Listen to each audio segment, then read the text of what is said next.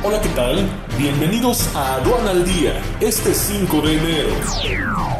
Nacional. Estados Unidos gana primer panel del TEMEC sobre lácteos contra Canadá.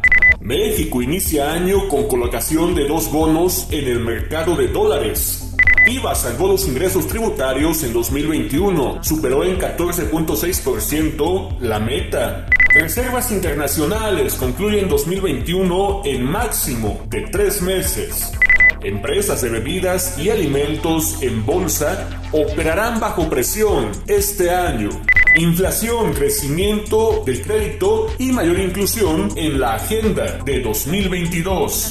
Estrategia Aduanera y Sencomex te invitan a la octava actualización integral aduanera, totalmente presencial, este 13 y 14 de enero en el Hotel Sheraton María Isabel de la Ciudad de México. Conoce el temario completo e inscríbete ya en sencomex.com.